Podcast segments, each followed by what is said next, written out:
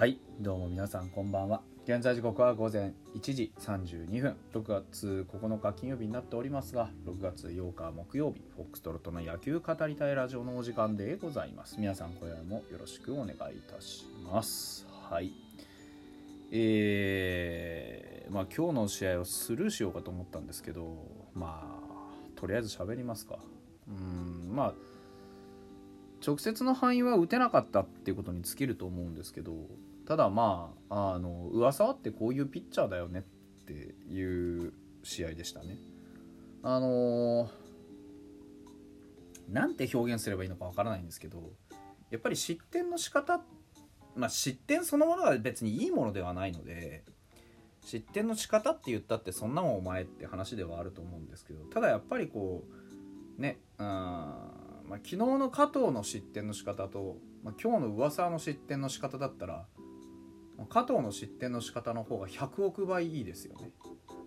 うん、不意の一発たった1球に泣いたっていう言い方。まあそれもそれでであの試合展開でホームラン打たれるのどうなのっていうねところもあるじゃないですか。クリアレンは打たれなかった。でも加藤は打たれた。そこの決定的さは何なのか。でも、まあ、今日の噂、まあ、今日だけじゃないんですけど噂はここまでね何試合か投げてきてるじゃないですか。今年もうすでに何登板ですか？10登板した？したね。で5勝4敗ですか？で防御率3.13あのー、5勝こそしてるけど、まあ、内容が圧倒的に悪いですよね。はっきり言って。あのー、やっぱまずランナーが出過ぎですしで今日の展開なんか見るとねあのもう先頭バッターを出したらもう全部失点っていう状態じゃないですか。うん、まあもうこれ自体がどうなのっていう話ですよね。別に先頭バッター出したからって必ず失点しなきゃいけないわけじゃないじゃないですか当然ですけどね。でもなんかなんて言うんでしょうねこう取られちゃいけないタイミングってってあるじゃないですか。例えば味方が点取ってくれました。の直後とか、うん、で例えばねあのこうタイミング的には何て言ったらいいのそのね追加点が入りましたとか。そうなんかこういやもう今日の3回と5回の失点なんですよ。要は何話したいかっていうと。3回はまず日本ハムがね2回の裏に1点取って先制したよと。それもね女房役の清水雄志がなんとか頑張ってね、まあ、また野村君があのチャンスのシーンで凡退したっていうシーンの後でなんとか1点を取れたよ。よしたらこの1点でしばらく粘ろうっていう気持ちのはずじゃないですか。まあ、もちろんそのねあの坂倉のスリーベースっていうのはまあ不運な当たりではありましたよ。でも上本と矢野を一生懸命アウトに取ったわけですよね。で菊池に打たれるわけでしょ。ツーアウトと頑張って取った意味ですよね。あのそ抑えろってそれは抑えてほしいんですけどなんかあのー、まあよりによって菊池に打たれなくてもいいじゃないですか。っていうかむしろ菊池が一番打たれちゃダメなんですよ。そこを抑えるためにその前の2つ一生懸命取ったの違うんか打たれてしまったこと自体はあんまり責めたくはないんですけどでもその打たれ方するんだったらもう上本で打たれておいた方が良かったわぐらいの気分ですよ。正直。正直。うんだってあの菊池ってねうんカープの魂ですよ。まあ変な話ここ数年来のカープの一番やっぱりリスペクトされてるバッターですよ。このバッターに決定的な一打を打たれたらダメなんですよ。このバッターこそ一番抑えなきゃいけない、うん、うちで言ったら万波のホームランでよっしゃーってなるのと同じでね。もしくは例えばジャイアンツで言ったら岡本和真でよっしゃーで坂本勇人でよっしゃーってなるのと同じでね。西武で言うんだったら栗山巧でよし来たっってなるのと同じでねこの人だけは乗らせちゃいけない。っていうかむしろこの人を生かしてしまうことによって打線全体が勇気を持つんだよ。っていう人ですよ。うん。僕は普通にフォーク落としていけばいいじゃんって思ったんですけどなんでストレートを押しにしたのかは分かりません、うん、まあ配球も謎ですしもうまたあの困った時の外一辺倒ですよね。空踏み込んで逆方向打つでしょうよ。うん。菊池だってバカじゃないんだしね。場数踏んできてるベテランじゃないですか。ねこのシーンで全部アウトコースに集めたらそれは何が起こるかなんて分かりきってるでしょ、うん、いやだからなんかこう、うん、悔いない選択だったのかもしれません。ストレートっていう選択肢がね。ただなんでこのシーンでフォーク落とせないかなっていうのは僕は思ってました。ずっと。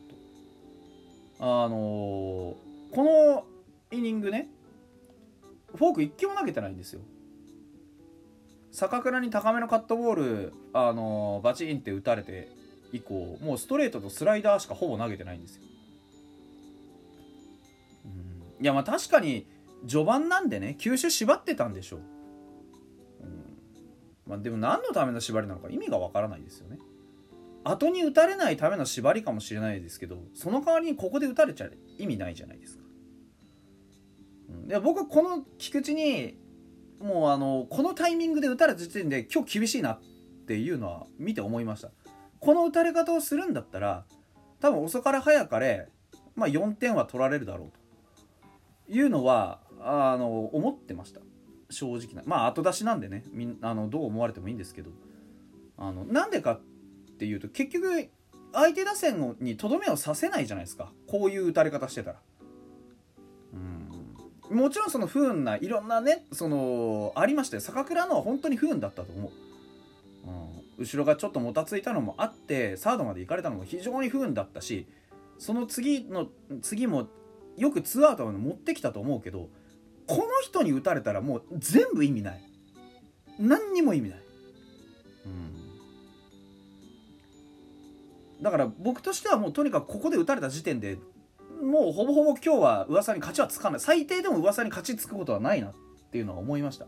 このまま膠着状態になるかもしくはあの噂が先に崩れて終わるなと思ったら5回のあれですよ。うん。フォすっぽ抜けのフォークでしょ？うんマクブルームにね。あなんでストレートを投げないのかわからないんですよねマクブルームに対してね。今日だけじゃなくてこの3試合通してマクブルームに対するビビり方が半端じゃないんですよね。もう別にマクブルームにホームラン打たれても何でもいいからそのこの人ってチームの中心じゃないんですよ。マクブルームって。確かに真ん中に座ってますけどこの人って別にチームの中心じゃないんです。チームの中心はさっき言った通りあのー、やっぱり菊池なんですよ。そこをさケアしないでここばっかりケアしてここじゃないところでバカスカ打たれたら意味ないじゃないですか。あやっぱだから若いんだなバッテリーがなバッテリーのうちの特に清水雄志がなっていうのは特にこの5回のシーンで出てきましたよね。うん坂倉に対するフォアボールももう意味わからないしはっきり言って。これもまた結局アウトコースばっかりでねとにかく外外外外打たれるの怖いから外外外って。どっかで立ち向かっていかないといけないじゃないですかこの苦境に。うん。な自らやっぱりフォアボールで流れを手放してね。相手に有利な状況を作ってここ抑えるしかないっていう風にしちゃったでしょ、うん、で結局送りバントのはずなのにこれも噂が慌てふためいて悪送球でしょ。もうだから全部が全部悪い方向に流れていっちゃう。でこれって結局自分で呼んでるじゃないですか。うん。でねなんとか満塁の後ツーアウト取りましたよ。で今度は菊池を抑えたんですよね。うん。でよし菊池を抑えたぞからのもうなんかなんて言ったらいいのかわからないバカみたいな知ってんじゃないですかはっきり言って。でこれがあの僕がずっと旧来以前から言っているね清水雄志のあの近視眼的なやつですね。一つのプレーに集中しすぎて周りが全く見えなくなるやつ。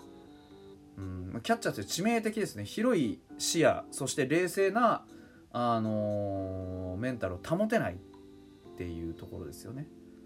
まああの清水まだ若いですから267ですからね。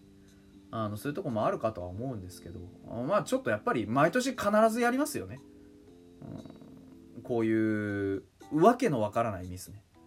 気をつけてとかそういうことじゃないんですよ。もうこれは元来持っている癖なのでね。そういうもんだと思って僕は諦めて見てますけど。うん。まあ正直また今日の試合はバッテリーが2人で野球やったなっていう感じです。まあ、11分ねここまでずっと文句言い続けてきましたけどまあもういいでしょあの仕方がないです、うんまあ、こういうピッチャーってこういうバッテリーなの分かっていたのでね仕方がないので。まああのー、加藤豪介の連続試合安打も止まりましたし、まあ、明日から調子のいい阪神ね賞金10打があるんですか？阪神さんとねあのしっかりやり合ってですね、まあ、鈴木健也にある程度託しましょうというところで。うんまあするしかないんじゃないですか？